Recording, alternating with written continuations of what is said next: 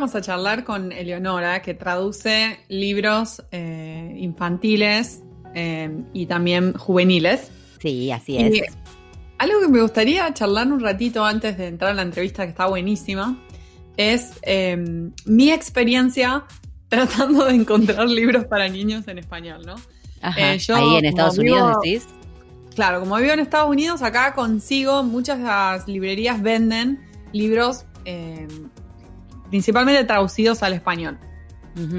Eh, pero me cuesta mucho conseguir libros con buenas traducciones, es algo que me llama mucho la atención hoy en día, especialmente para eh, contenido para niños, que uno pensaría que tendría que estar re bien eh, Sí, claro. revisado Hecho y por todo. un profesional, digamos. Exacto, porque los estás formando a los niños, o sea que es muy importante que no haya errores. Hay errores que me llaman mucho la atención, desde errores ortográficos hasta se ¡Qué olvidaron de poner el signo de admiración, el de apertura, cosas así como muy raras que me claro, muy encuentro. Y- informal. Sí. Sí, y otra cosa que, con la que me encuentro es que em, muchas veces los libros que están traducidos a este español de Latinoamérica neutro no pegan muy bien con los niños, porque no es terminología que ellos reconocen. Entonces, algo que me pasa mucho cuando leo a mis hijos es que tengo que estar como medio que traduciendo en el momento lo que dice.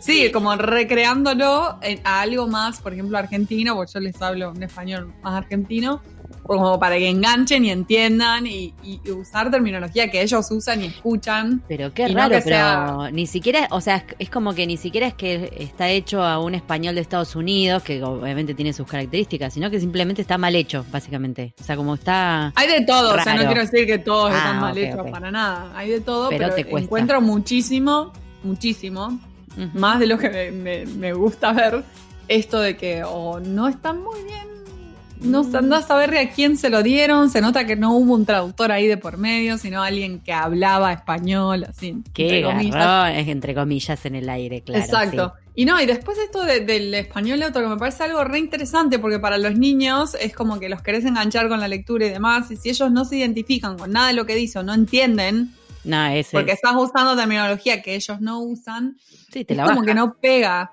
Y, No pará, algo, algo re interesante es que en Argentina también me pasa, cuando viajo a Argentina, quiero comprar libros eh, en español para, traerme acá y para poder leer, y me pasa un montón que me cuesta, uno, eh, conseguir libros de español argentino, o sea, tienen que ser eh, de autores argentinos que lo hayan hecho al argentino, digamos, que muchas Claro. veces también tienden a hacerlo algo más neutro, no sé si es porque lo quieren comercializar en, en otros lados de habla hispana, Claro, pero no termina de ser 100% argentino. claro, claro. Esos son los menos, me cuesta encontrar. Y los que sí, eh, los que sí encuentro es, es genial porque es eso justamente lo que yo quiero Lo que vos compartir con querés. ellos.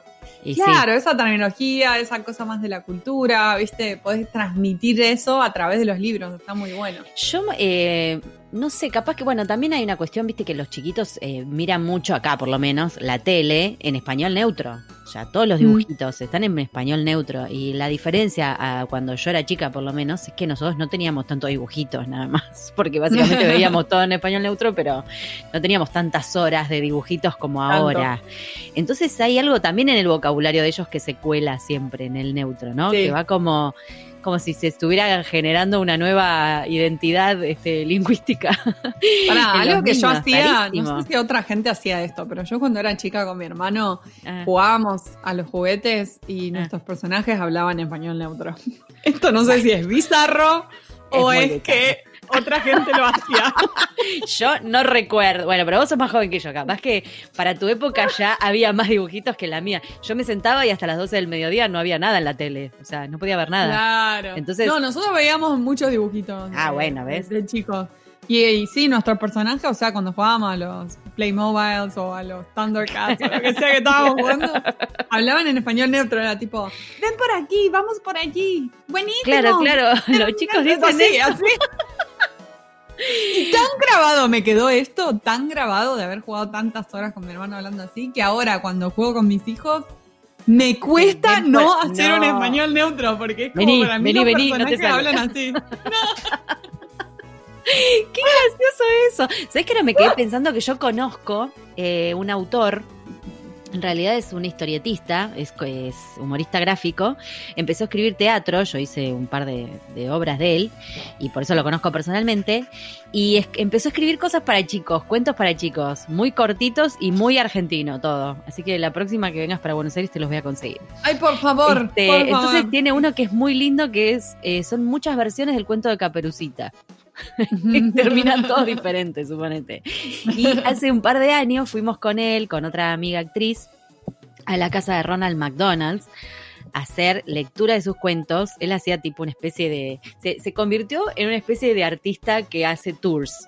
Va a escuelas, él dibuja, ¿no? O sea, es historietista. Entonces se dibuja unos pajaritos, entonces eh, anda por todo el país, por las escuelas, lleva sus libros, este, dibuja los pajaritos. Es muy, es muy lindo lo que hace. Y fuimos, y claro, todos chicos que están en la casa de Ronald McDonald's eh, internados acá en algún hospital o con algún tratamiento, y la casa esta los alberga, ¿no? Entonces están las familias y Ujú. los chicos. Eh, y era muy lindo porque él, él leía el cuento, que era un cuento re loco, como no sé, qué sé yo. Eh, me pedí una sopa en un restaurante y encontré la mosca, y arriba de la mosca había un elefante, y arriba del elefante había no sé qué. Bueno, iba y, y, o sea, era cualquier cosa la sopa. Y después lo- todos los chicos iban dibujando en orden todos los, los bichitos que habían aparecido en la sopa. Yo estaba como. ¿Cómo se acuerda? yo una vez, yo decía, ¿qué había en el coso?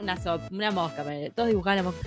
Re lindo, Ay, me encanta eso, muy en- la imaginación. Sí, total. Y todos así son todos como muy ridículos. Él hace mucho absurdo. Entonces son todos como muy absurdos, re divertidos los cuentos. Uno se llama eh, Estudié pero no me acuerdo, se llama uno de los libros.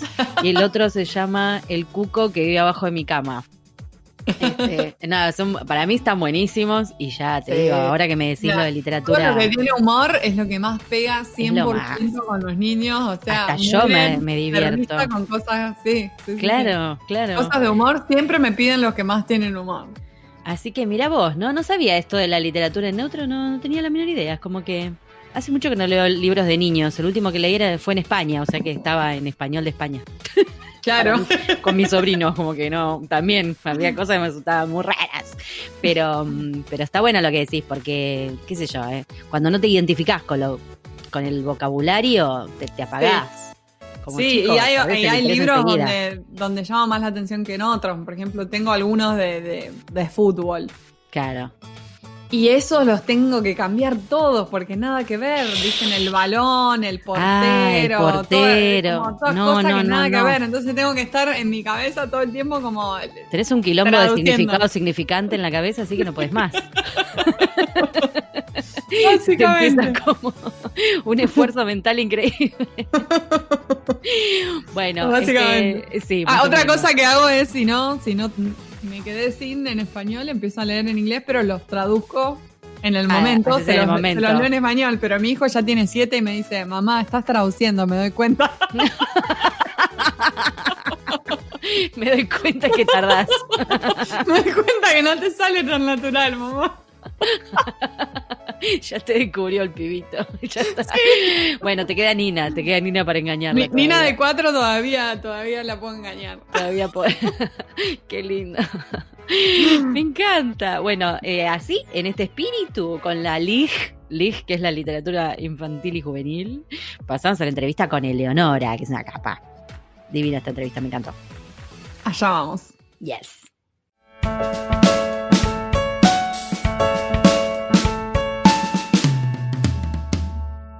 Hoy tenemos el gusto de entrevistar a Leonora González Capria. Ella es licenciada en Letras de la Universidad de Buenos Aires y traductora literaria y técnico-científica en inglés del Instituto de Lenguas Vivas Juan Ramón Fernández. Es profesora de traducción literaria en el traductorado en inglés de Lenguas Vivas y dicta el seminario Traducción de Narrativa en la carrera de especialización en traducción literaria de la UBA. Actualmente es adscrita en la Cátedra de Literatura Norteamericana de la UBA y ha formado parte de equipos que dictan cursos de extensión universitaria sobre género y literatura. Traduce del inglés y del italiano, escribe, lee y corrige para editoriales argentinas, estadounidenses y españolas. En 2019 fue seleccionada becaria Loren por la Secretaría de Cultura de Argentina y la Casa de Traductores Loren de Suiza. Gracias, Eleonora, por sumarte a estar en nosotras un rato en pantuflas. Gracias por la invitación. ¿Cómo están?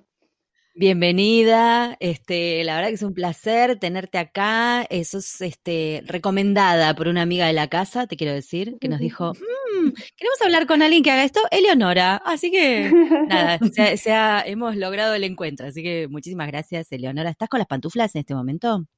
Debo confesar que no, porque me vestí para hacer de cuenta de que estoy en algún lado. son esas cosas de la cuarentena, ¿vieron? Como que uno se viste, ¿no? Claro, para, hacer de cuenta que... que... no está todo el tiempo en casa, encerrada, ¿eh? es como muy complicado. Claro. Te da algo de sanidad poner de ropa. Claro, exactamente, sí, es una cuestión de salud mental.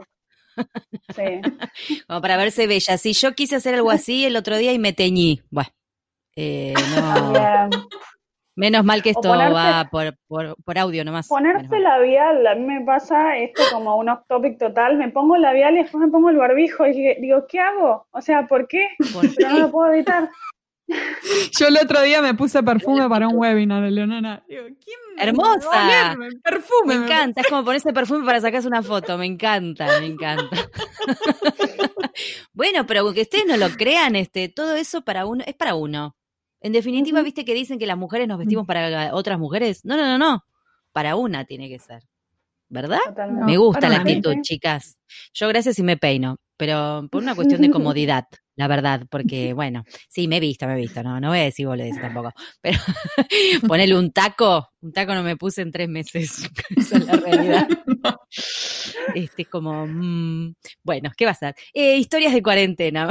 en medio de esta cuarentena, viste que ah, nosotros acá en Pantufla seguimos pantufleando distintas partes del mundo. En este caso nos tocó eh, otra porteña, bueno, no sé si sos porteña, pero estás acá en Buenos Aires. Porteña. Pero vieron que también la cuarentena generó como una extensión de las pantuflas, ¿no? Eso me parece interesante. Total toda una parte del universo laboral que no conocía las pantuflas, las está descubriendo, está descubriendo los pijamas, la Recién variedad ahora. de pijamas que existe. Y sí, sí, eh, y salen los vivos de que, este, no sé, tal famoso muestra las pantuflas. Por favor, nosotros las tenemos un montón. hace años, claro. ¿Son estos advenedizos? ¿De dónde salieron? Por favor, ¿viste esa gente que dice, ay, yo ya escuchaba a Menganito antes que fuera famoso? Bueno, nosotros ya estábamos pantuflas antes de que fuera famosa, por favor. ¿Qué, ¿Qué es toda esta gente? Es cierto, Leonora, es totalmente cierto, este como, y de hecho, este, lo, están como descubriendo un mundo nuevo, es muy, es muy tierno, a mí me da un poquito de ternura. Sí, ¿no? A mí también. la gente recién ahora se está dando cuenta están descubriendo la contraparte del trabajo independiente, ¿no? Todos que idealizaban tanto nuestra profesión del trabajo independiente y de repente descubren que está el gato, el perro, el bebé, el lavarropas, los platos que se apilan en la cocina y que no es todo color de rosa, ¿no? Digamos, eh, eso me, también. Me gusta mucho tu observación. Sí, me gusta mucho, sobre todo porque muchos de nosotros hemos sufrido esta cosa de recibir llamados a las 11 de la mañana. ¿Qué estás haciendo? Estoy trabajando. ¿Qué voy a estar haciendo? O sea, trabajo. La gente piensa que porque trabajas en tu casa no trabajas. Este, esa es mi mamá igual, ya, ya lo he contado en alguna otra No la llamo a tu hermana porque está tan ocupada trabajando. ¿Y yo qué te pensás que estoy haciendo? Bueno, así que me gusta, me gusta esto que decís porque es verdad se ha abierto un universo, se ha abierto nuestro universo al resto de los mortales. Sí. ¿No? Sí, sí, sí. Quizás haya, ahora más solidaridad y menos idealización de las profesiones independientes. Ojalá. Y debe haber más de uno que no quiere ni volver a la oficina, como también conozco gente que muere por volver a la mm. oficina. Las conozco, existen. Este, pero debe haber más de uno que descubrió la papa, ¿eh? Que está tratando de ver cómo hace para quedarse en su casa forever. bueno, ves que ya nos fuimos por las ramas, ¿te das cuenta? Güey, que no es tan por tanto por A mí no me cuesta nada tampoco. No, veo que sos este, compatible con nuestro podcast.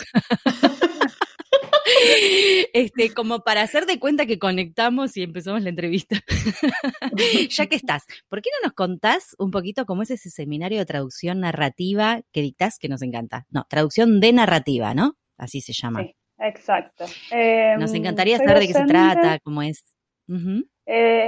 En realidad forma parte de una propuesta de una especialización en traducción literaria que existe hace dos años en la UBA y se dicta en Filosofía y Letras en el querido Puan. Ah, em, y este seminario integra parte de la, del plan de estudios de esta carrera.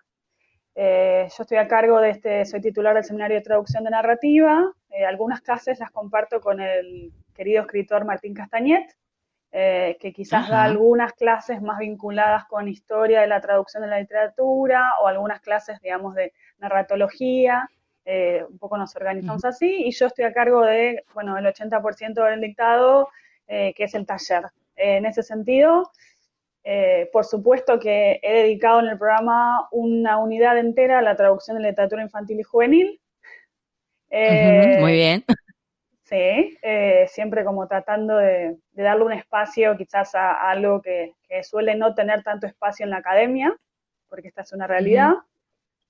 y básicamente es, es, un seminario teórico práctico en el cual formamos a quizás alumnos que vienen de carreras muy diversas y eso es un desafío muy grande porque al ser un posgrado eh, se requiere un título de grado que no necesariamente está asociado a una especialización en letras o en literatura o etcétera. Ah, eh, qué interesante. Sí, eh, el año pasado, por ejemplo, espero que, que, no me escuche o me escuche, porque una alumna genial venía de geografía, por ejemplo, ¿no? Entonces, entre, entre el ah. alumnado teníamos este, una compañera que era licenciada en geografía de Puan. Pero bueno, eso representa un, desafío enorme eh, porque hay una cantidad de herramientas de lectura y de la lengua también que uno no puede dar por sentadas. Entonces, mm. eh, es bastante distinto, por ejemplo, la formación dentro de lenguas vivas, donde ya, eh, digamos, el alumno viene de una manera homogeneizado por haber atravesado una cantidad de años, sobre todo porque yo doy una de las últimas materias de la carrera, entonces ya me encuentro con eh, alumnos que vienen con una preparación que conozco antemano. Acá no. Eh, y sin embargo, los aportes son increíbles porque, por ejemplo, y por algo mencionaba a, esta alumna licenciada en geografía, cuando nos tocó traducir un texto de un autor sudafricano eh, que en algún momento de la narración hablaba de un tipo de piedra que, que, aparece en, esa, mm. en, ese paisaje, ella intervino en la clase y dijo, no, esto no, no, puede ser la traducción de este término técnico, porque esta piedra tiene una formación con tales características. Hizo todo un despliegue hermoso, técnico, ¿no? que quizás nosotros con investigación no alcanzamos a, completar, ¿no? Hacía falta un especialista, un informante y lo teníamos exactamente adentro del aula. Ahí, eh, es hermoso lo que dices, porque justamente te iba a decir que, más allá de que no tiene todo el, background que por ahí puedes tener, en, no sé, en los alumnos de lenguas, eh, tiene una mirada completamente nueva, como medio tabula rasa, te diría. Este, y encima este aporte hermoso, sí. Y eso pasa mucho, ¿no? Que hay gente, bueno, también es muy, hay, hay quizás alumnos que son ya traductores con una eh, trayectoria importante, hay editores, con lo cual se forma, eh, se abre una posibilidad de un enorme debate, por ejemplo, de hablar, el, año pasado teníamos una editora que venía de una gran editorial de LIG, entonces en el momento en el cual había que debatir el lugar de, la LIG en el mercado, esto, bueno, era, era un, bueno, ¿y vos qué opinás? ¿Y, ¿Y cómo lo ves desde tu perspectiva? Entonces, en realidad genera eh, un espacio absolutamente distinto. Em, y también tenemos el plus de que tenemos muchos alumnos que vienen de otros países. Hace dos años tenía mm, en la cursada un alumno de Costa Rica y un alumno de Colombia, más alumnos de Rosario y del interior, con lo cual era espectacular para dar una clase ah, sobre pero tenías un hermoso ahí. Qué linda diversidad, claro. Y, bueno, otra de las cuestiones es que al ser posgrado hay alumnos que vienen de otros países ¿no? a hacer la especialización, con lo cual, eh, además de, por ejemplo, tener alumnos del interior del país, por ejemplo, de la Universidad de Rosario, etcétera, se genera el ambiente perfecto para dar una clase de español neutro, para dar, por ejemplo, aspectos dialectales de la traducción, porque tenemos a los informantes ahí sentados, ¿no? Y uno puede preguntar como, bueno, no sé, pantufla, ¿y ustedes cómo le dicen a pantufla? ¿Y ustedes cómo le dicen a pantufla, no? Y también un poco, bueno, para tratar este tema tan importante de la traducción editorial, que, que es el español neutro, eh, de qué hablamos cuando hablamos de español neutro y que además se diversifica al interior de cada país, porque quizás un alumno de, no sé, Colombia dice, bueno, yo soy de Medellín, pero en realidad en la costa le dicen así, y en realidad en Bogotá le dicen de tal otra manera, ¿no? Y entonces empezamos como a disolver ¿no? Un poco, ¿no? A cuestionar un poco estos presupuestos lingüísticos con los que estamos obligados a trabajar por una cuestión pragmática y profesional. Meramente económica también, sí. Claro, la podemos poner en contexto y podemos enriquecernos un montón eh, desarticulando mm. estas ideas, ¿no? No solo de que el español neutro, al igual que pasa en Argentina, el río platense también es una construcción, porque si le preguntamos a alguien de Rosario o de Córdoba, como dice, eh, algunas cosas que nosotros consideramos estándar, empezamos a ver que velozmente esta construcción, este, que tiene un fundamento en lo glotopolítico, eh, económico, eh, del polisistema, lo que vamos a pensar en centro y periferia, etcétera, etcétera, pero velozmente se disuelve, ¿no? Y que, podemos dejar de ser portecéntricos por un rato también. Totalmente. Eh, de hecho, ayer andaba circulando un, un, meme que compartieron un par de traductores sobre con la cara de un actor, nada, tomó una película que había un de una persona del interior que había ido a vivir a La Plata. Entonces no sabía qué era la pollajería y por qué a, las masitas, como se le dice a las galletitas en el interior, decían galletitas. Yo le digo masitas en Santa Fe. Claro, este, y, todas esas cosas que acá mismo en nuestro país es enorme y la, variedad es gigante, en todos los países pasa lo mismo. O sea, está buenísimo, es re, re interesante, qué divertida esa clase. Muy bueno. Es muy, muy, desafiante porque, bueno, presupone aunar un, montón de, orígenes o de, orígenes en el sentido de desde geográficos, mm. lingüísticos, hasta profesionales, ¿no?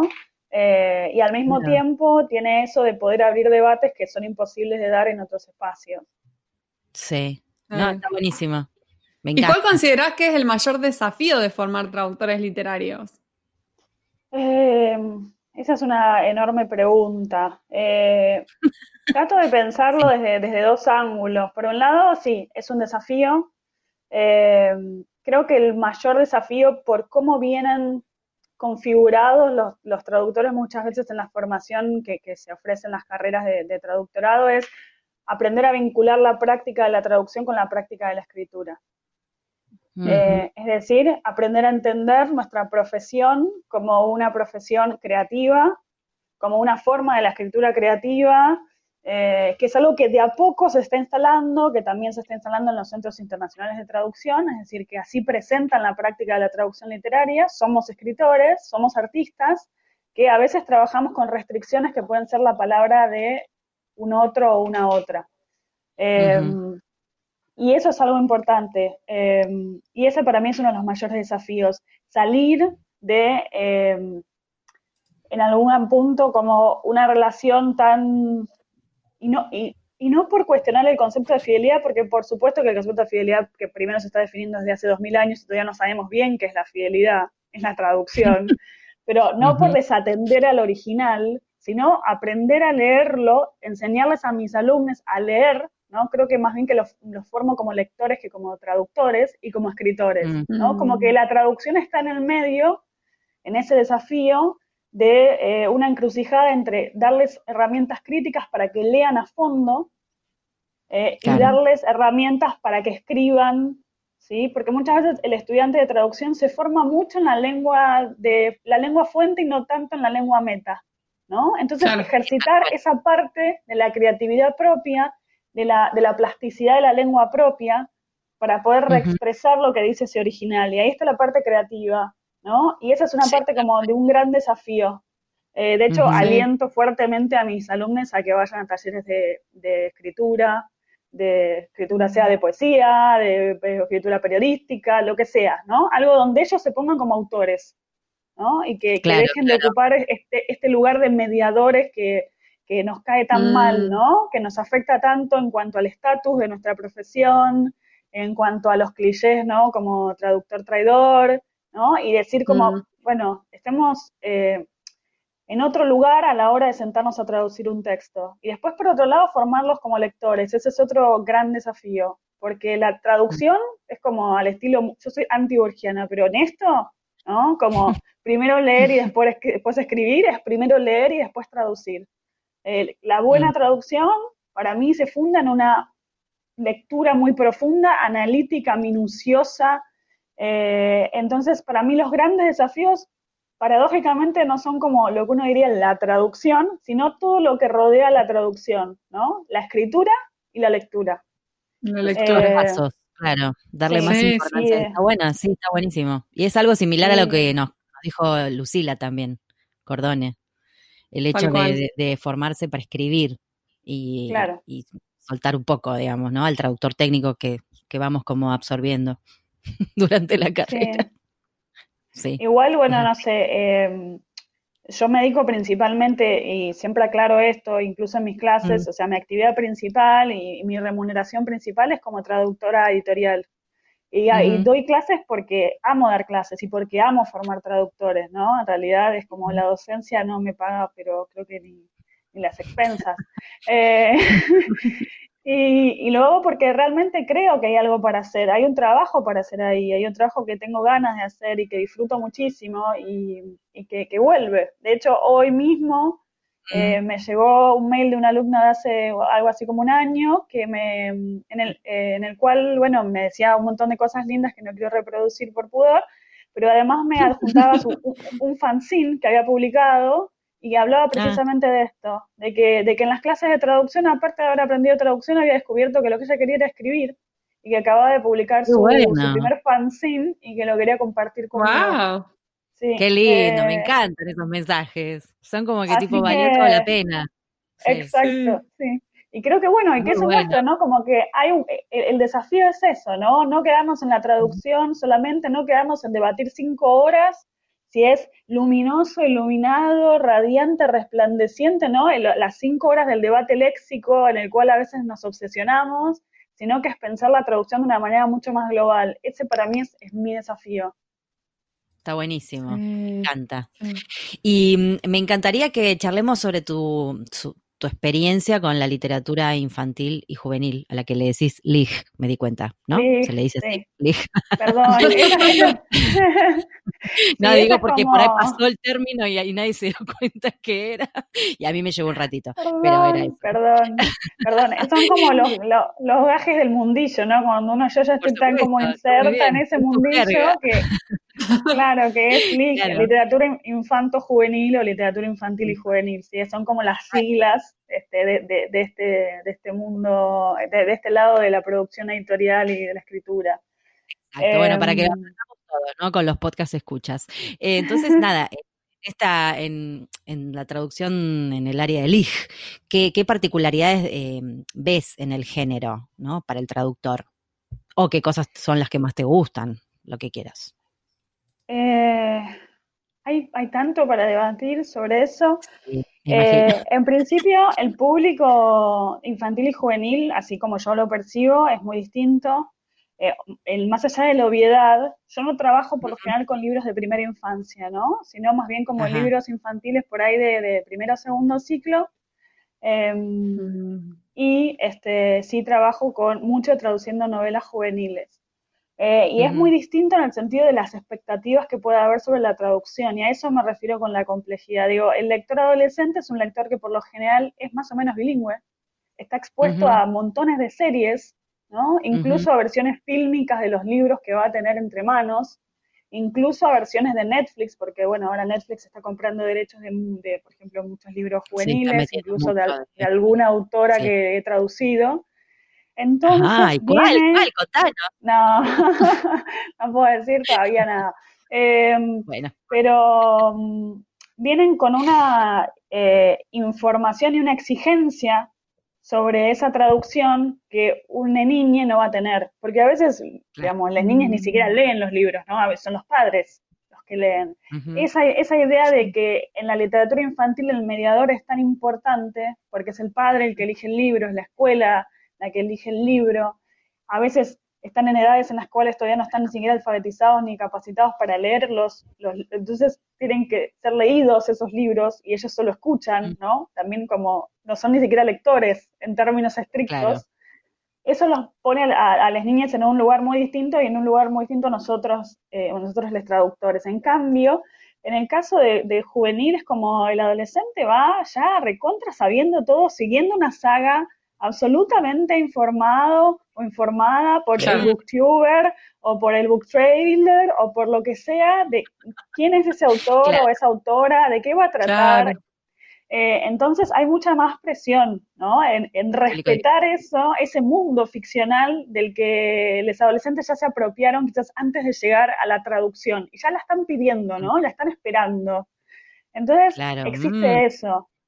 Eh, incluso fíjense que desde la decisión, por ejemplo, la enorme decisión de este, elegir un título para una traducción, que vieron que es como, bueno, nada, es una, es una parte en la cual se negocia con un editor porque se piensan las cuestiones comerciales, etcétera. A veces en los libros para adolescentes los títulos quedan en inglés, con una bajada en ah, castellano, cosa que es impensable para un, título en infantil, ¿no?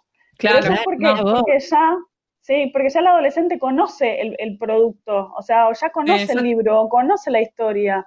Y porque Se está haciendo mucho en, el cine también, que a veces la dejan directamente en inglés, porque es tan popular a nivel internacional con ese nombre que tiene sentido que, siga. Como Maze Runner, por ejemplo, se me ocurre, si no me equivoco, Maze Runner, sí. Eh, y lo mismo con los libros. Entonces, eh, es muy distinto el, lector meta e infantil eh, del juvenil. Y después en cuanto a, ser eh, traductora de literatura infantil y juvenil, que es algo que yo disfruto enormemente porque tengo una gran eh, niña interior que se niega a crecer. Eh, y me, encanta jugar y me encantan los juegos de palabras y eso es una cosa hermosa la literatura infantil. Poder trabajar, bueno, yo me especializo también en traducción de poesía, entonces la literatura infantil me permite darlo todo, ¿no? Hacer esas, esas traducciones rimadas, eh, trabajar con juegos de palabras, eh, trabajar con... Claro, a fondo, me encanta eso. A fondo, sí, o las restricciones semióticas que puede tener un libro ilustrado, un libro álbum, ¿no? Eso eh, a mí me encantan las cosas difíciles, se va viendo. Sí, si hay una ilustración, y si hay rima, y si hay metro, mejor, ¿no? O sea, como... Mientras más difícil, mejor. sí, de verdad que sí. Qué y, la literatura infantil tiene eso. Y en el, en el ámbito de la poesía, por ejemplo, está esto. Es incontestable que un libro eh, infantil de, rimas, si fuera rimado, ¿no? si no fuera verso libre, tiene que traducirse rimado. Y sin embargo, en el mundo de los adultos esto es un debate que no tiene fin. ¿no? ¿Traducimos con rima o estamos faltándole eh, al original? ¿no? Estamos dejando escapar el sentido en un libro para chicos esto no mm. se debate, ¿no? Es, no es, un, mm, no es un libro para chicos, sino es rimado porque se entiende que la rima es el principal atractivo quizás, ¿no? Claro. Eh, entonces, nada, ¿Se, hace, ¿Se hacen muchas traducciones, Eleonora, de, infantil, eh, particularmente en Argentina, por ejemplo? Porque a mí me cuesta mucho, por ejemplo, acá en Estados Unidos me cuesta mucho conseguir libros mm. eh, en español y muchos de los que consigo eh, no están bien las traducciones. Yo no sé si porque lo hacen internamente o no le dan las traducciones a traductores profesionales porque piensan que son libros de chicos, no sé. Pero me encuentro con eh, muchas cosas, eh, con errores, con muchas cosas raras acá. Depende. bueno, no, no quiero o sea, enemistarme con mis empleadores, pero hay, hay editoriales que, que sí trabajan con traductores in-house, sobre todo para los libros álbum. ¿Sí? Ubica, bueno, para el, para el público general, el libro álbum es este libro que está muy de, moda, que no es exactamente un libro ilustrado, por más que venga con un soporte de imágenes, pero en el cual, a diferencia del libro ilustrado, la ilustración no es accesoria, la imagen también se cuenta a través de, las, de este, lo que puede ser una, acuarela, un óleo, unos botones, no importa la técnica, ¿no? Eh, mm, entonces, esa imagen es complementaria o genera un contrapunto o cuenta algo, narra algo al mismo nivel que el texto, ¿no?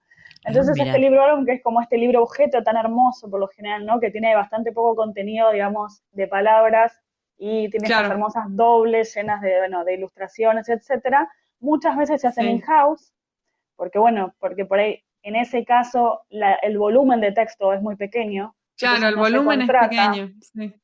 Eh, un traductor externo, y eso sí sucede en Argentina, por ejemplo, en algunas casas editoriales, y entiendo también sucede en España. Em, y después, eh, ciertamente es más difícil ser traductor en general y de LIG también, en Argentina que en otros países, porque las casas venden este, los derechos de traducción muchas veces más fácil y más rápido y, eh, en España que en Argentina o en México, ¿no? Tenemos un lugar este, periférico, ¿no? No somos, este, estamos hablando en pesos eh, y eh, no somos los principales productores de libros en, en términos de mercado. Entonces, eh, es muy probable que se contraten más traductores en España que en Argentina. O que en mi caso, que trabajo para España, esos libros atraviesen un proceso de localización en España. Mm, eh, y yo también en algunos casos, cuando no hay presupuesto, tenga que hacer versiones que son medio peninsulares o medio mm. latinas, neutras, unas, bueno, unas decisiones un poco complejas, ¿no? Eh, pero hay un poco de todo. A veces se contrata, a veces se hace in-house, varía mucho de editorial en editorial y de tipo de libro eh, también, porque nadie haría in-house una mm. traducción de una novela de 500 páginas juvenil, pero un libro álbum es posible que se haga in-house. Sí, sí, eh, Así que eso. Y también tiene que ver, insisto, o como insisto permanentemente, con el estatus que tiene la literatura infantil y juvenil, que aparece, aparece como, como como dice una colega, ¿es un juego de niños? No, la verdad que no, la verdad que es muy complejo traducir para niños y para jóvenes, pero a veces tiene un lugar muy este, lateral de literatura menor. Eh, claro, y es algo que, hay que discutir, ¿no? Y, por eso, por eso uno de mis objetivos es incluir la, la LIG en programas académicos, ¿no? Para que haya mm, más debate sobre esto. Sí, me parece como rarísimo esa consideración y totalmente ilógica, porque también el hábito de leer uno lo toma de cuanto más chico lo tomas mejor. No sé, digo yo, ¿eh? que no sé nada del tema, pero simplemente soy lectora desde chica porque me dieron libros desde chica. Y me parece que es un momento hermoso para empezar a enamorarte de leer. Sí, el vocabulario, el vocabulario que agarran los chicos, es lo, la autora que hay para vocabulario. Que te guste leer, o sea, no sé, mis libros preferidos, no me acuerdo, tenía dos o tres que los había leído 20 veces porque me gustaban esos libros y los leía, los leía, los leía. Y, y en, a la larga, digo, más allá del hábito de leer, mejora en un montón de cosas, o sea, a nivel cerebral, mi imaginación, eh, ortografía, vocabulario, donde le quieras ver, tiene beneficios. Entonces, ¿por qué no, no dar más? Em, yo creo que una de las razones por las cuales me convertí este, en traductora del hija, además de, bueno, diversas cosas, es que estoy de acuerdo con ustedes, la literatura en la infancia o en la adolescencia marca ¿no? O sea, marca, marca una vida de una manera que creo que es muy difícil recuperar en la, en, la adultez. Si uno tiene suerte, eso sucede de vuelta y otras veces no. Y yo siempre hablo de, dos, de dos libros que a mí me marcaron la vida de manera muy literal, Dylan Kifke, de Marilena Wolf. Eh, empecé a pedirle a mi mamá tomar sopa de avena todos los días. Hasta ese día nunca había probado la avena. Este, así que cambió mis hábitos alimenticios. Eh, y después a ese nivel, siempre, a ese nivel, ¿no? Mamá, hacemos sopa de avena, porque Dylan Kifke ama la sopa de avena y, yo quiero también tomar sopa de avena. Eh, y después, este, yo soy muy fanática y por eso también me dedico a juvenil del fantasy, la aventura y los géneros también considerados menores. Eh, y yo era muy fanática de Tolkien y de, de bueno, de Stevenson y de Dumas y los Tres Mosqueteros y todo eso, y terminé haciéndome esgrimista. Eh, no, me, me encanta eso. a los 14 años, a los 14 años me inscribí. me inscribí en, eh, bueno, yo ya era socia de, de Jeva y empecé a hacer esgrima en Jeva, o sea, mi familia era tradicionalmente del club Jeva, y a los 14 años empecé a hacer esgrima y seguí hasta los 20 y algo, hasta que, bueno, tuve algunas lesiones y tuve que dejar. Pero a ese nivel creo que la literatura en la infancia y en la adolescencia te cambia la vida, ¿no? Y, yo quiero ser parte de eso. Totalmente, totalmente. Es así, es así. Bueno, está bien que estamos hablando acá entre nerds. Obvio. pero, es que, digo, el mundo editorial tendría que verse ¿eh? en el mundo. ¿Eh? No es tan accidental en el sentido de, por ejemplo, a partir de los ah. Juegos del Hambre, creció muchísimo eh, la práctica de la arquería. Sí, pero real, ¿eh? Eh, entonces, no, no, somos, no somos tan excepcionales como nerds. hay, un montón de nerds a los que estamos interpelando con esta charla. Para mí sí, para mí sí, totalmente es así, para mí es. Y el, el, tema del hábito es, pero es fija, ¿eh? yo lo veo, en, de, los chicos que yo conozco, los que agarran libros son eh, hijos de personas que agarran libros. Mm, o sea, sí. eh, el hábito de la lectura lo, lo, ven también en los padres y, y se sí. inculca, se, se busca. Sí. Entonces, sí, totalmente. Nada, deberíamos darle más pelota. Digo yo, no sé si a las editores le chupa un huevo lo que yo opino, pero me parece Nos no, parece las editoriales con, con, que se vendan más libros, por supuesto, y los traductores sí. y todos los que formamos parte del engranaje bueno, editorial claro. felices de que se vendan más libros. Pero bueno, después más Vamos allá del mercado, creo que, que de verdad, digamos, eh, hay algo para hacer ahí. Uh -huh, sí, total, sí, totalmente. Eh, nos gustaría que nos cuente sobre la beca Loren. ¿De qué se trata? Que es una beca que se da acá, por lo que vimos, Secretaría de Cultura de Argentina. Sí, hay varios centros internacionales de traducción que ofrecen, digamos, becas, pero quizás la beca Loren es la más conocida en Argentina porque se articula a través de Argentina, ¿no? Uh -huh. eh, a diferencia de otros centros de traducción y de residencias para traductores, en, los, en digamos, en los cuales uno tiene que directamente eh, postularse a ese centro, sin ninguna mediación claro. de ningún organismo gubernamental argentino. Eh, uh -huh.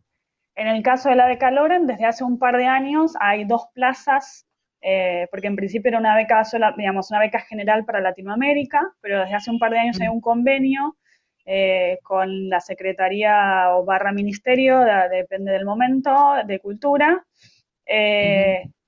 Y entonces la, la Casa Loren provee una parte de la beca, que es básicamente la estadía, el estipendio y el espacio y Argentina provee eh, la movilidad, es decir, los pasajes. Eh, bueno, qué bueno. Sí, y para hay un, hay un llamado todos los años, se elige a partir de que existe esta modalidad de dos plazas para argentinos. A su vez hay otro programa que es el programa Coincidencias, que también viene de Prohelvecia, que vendría a ser el Fondo Nacional de las Artes de Suiza. Eh, uh -huh un programa dentro de Prohelvecia que provee al, al, resto de Latinoamérica, Latinoamérica perdón, otras tantas plazas eh, para que este, hagan la beca Loren. Y tanto los argentinos como los latinoamericanos coincidimos, está, está eh, pactado para que vayamos en la misma fecha a la Casa Loren, hay como un pequeño, digamos, este mundo latino adentro claro. de una casa cerca de Zurich.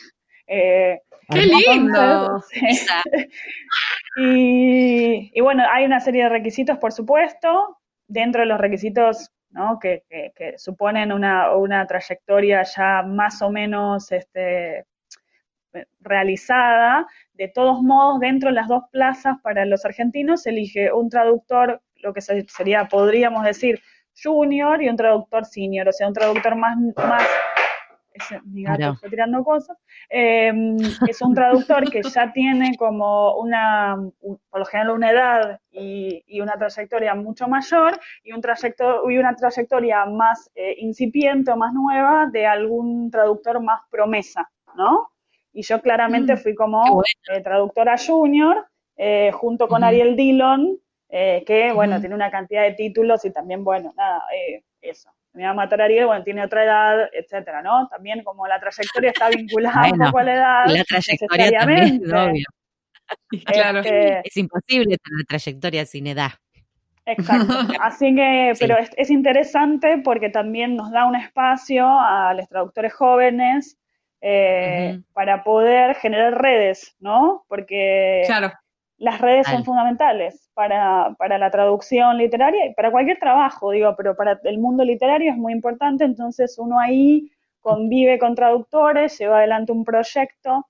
Ese proyecto, digamos, no tiene ninguna exigencia de realización durante la estadía, uno dispone de esa estadía para avanzar en la medida en lo que pueda o quiera eh, con el proyecto que lleva para trabajar, porque se presenta un contrato, un contrato ya preexistente, con una, un proyecto de traducción ya preexistente que uno va a trabajar a esta casa de traductores. Pero no se exige que ese proyecto esté terminado a la hora de, de, del fin de la residencia. Claro. Si uno quiere ir a, a, hacer como, no sé, las primeras lecturas de ese libro, a hacer la selección si fuera una antología, a traducir una parte, a no traducir este, nada, no creo, pero bueno, Eh, es decir, no hay presiones.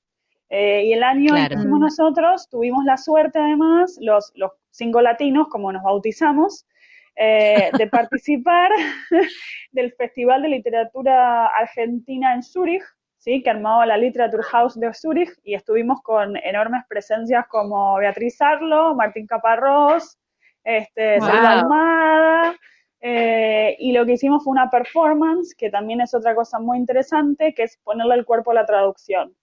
Y cada uno ah, encarnó, digamos, al, al, al, autor que estaba traduciendo eh, o algún otro eh, autor que hubiera traducido, con música creada para ese evento por eh, Anna Traufer, que es una, una artista suiza.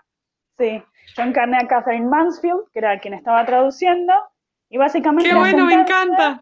Sí, como con unas luces muy dramáticas y, un artista que estaba ahí con un violonchelo y haciendo música con cajitas y con copas y qué sé yo. Ah, mientras nosotros leíamos performáticamente nuestras traducciones.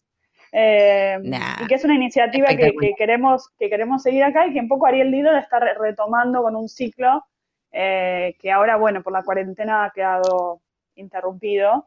Eh, pero es también eso, mm. otra vez, es, también darle ese lugar de, somos traductores, somos, somos actores también, ¿no? Porque nos ponemos una máscara de mm. la voz de otra persona, ¿no? Que es un autor. Mm y encarnamos un poco a ese autor a la hora de traducir. Y eso se puede llevar también a un escenario. Eh, y, Totalmente. Y, salir de atrás de la computadora, ¿no? Como este, e, este karma que tenemos de estar siempre ocultos. Qué en miedo, sombras, está buenísimo. me encanta, me encanta lo que contaste, Leonora.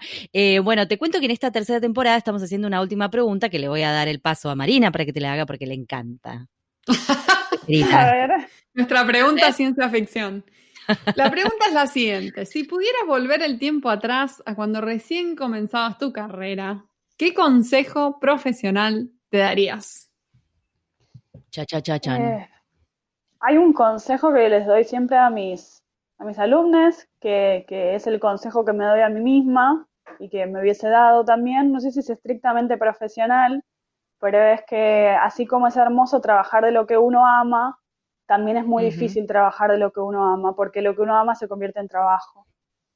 Eh, mm. Entonces el consejo sería nunca perder de vista por qué empezaron en esta profesión, qué los impulsó, cuál fue la pasión, porque no creo que nadie se dedique a la literatura o a la traducción literaria sin pasión, ¿no? Me parece insostenible, dado que, dado que eh, son tan pocos los, los como los réditos eh, económicos. los réditos o las retribuciones simbólicas y económicas, incluso las simbólicas, ¿no? A veces hay que pelear por estar en una tapa eh, o por estar Tal cual. at all. entonces, considerando que nos movemos desde la pasión, que no invalida para nada los reclamos gremiales y los reclamos laborales y los reclamos económicos, ¿no? No digo eso, pero me parece que a veces trabajar de lo que uno ama eh, hace perder de vista que uno lo amaba, porque se convierte en algo se convierte en que trabajo. cambia, claro, por completo, ¿no? Entonces me parece que es esto, ¿no? Es como, yo lo siento como si fuera un, un matrimonio. Nunca te olvides de por qué te enamoraste de tu pareja, porque en los momentos de crisis lo vas a necesitar. Vas a necesitar mm. recordar esa primera, esa primera mirada, esas mariposas en el estómago, eh, y algo de eso hay también, ¿no? Qué lindo, trabajas de lo que te gusta, sí, qué lindo, y qué terrible, trabajo de lo que me gusta, ¿no? Entonces es, es, es, un arma de doble filo y ese sería el consejo profesional que yo doy y que me doy a mí misma, ¿no? Recordá siempre, eh, eh, joven Eleonora, por qué estás acá, por qué llegaste acá, qué te trajo acá. Me encanta, me encanta, es muy, es como hasta circular, ¿no? Tu, concepto de lo amo, hago ese trabajo, pero lo, pero bueno, pero me cuesta, pero lo amo, pero me tengo que acordar que lo amo. y ya. me encantó, me encantó, me encantó, Eleonora, la verdad estuvo buenísima la entrevista. Muchísimas gracias por tomarte este ratito para charlar con nosotras. Creo Muchas gracias, Eleonora. Gracias a ustedes. espero haber sido clara porque hablo mucho. Eh, pero bueno, un súper placer. Así que mil gracias por invitarme. Y esperamos esa foto de vos eh, haciendo esgrima. Gracias. Ay, dale. Pensé que le, iba- le ibas a pedir la foto del show. Yo quiero la foto de ella. La del show de. Mansfield también, las dos, las dos. Eso hay. Sí, las de esgrima son analógicas, porque imagínense que empecé cuando tenía 14 años. Eh, no, existían los, no existían los celulares. Eh, pero bueno, voy a buscar en la Mira, casa de mis padres. eh, te, te comprometemos, te comprometemos acá en, en, en pantuflas, todos los podcasts que escuchas están escuchando que nos vas a mandar las dos fotos y las vamos a Exacto. Voy a cumplir con la promesa, por supuesto. Pero bueno, Un beso grande, mil gracias. un beso para ustedes.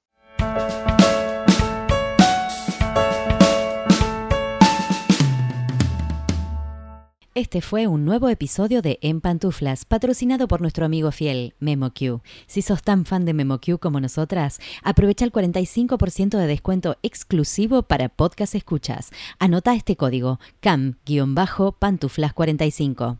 Podés encontrar todos los episodios del podcast en nuestra página en guiondelmediopantuflas.com y suscribirte para escucharlos apenas salen en iTunes, Spotify y Google Podcast. Prohibida su reproducción en la Argentina, en Los Ángeles, en Buenos Aires, en Pantuflas al virus.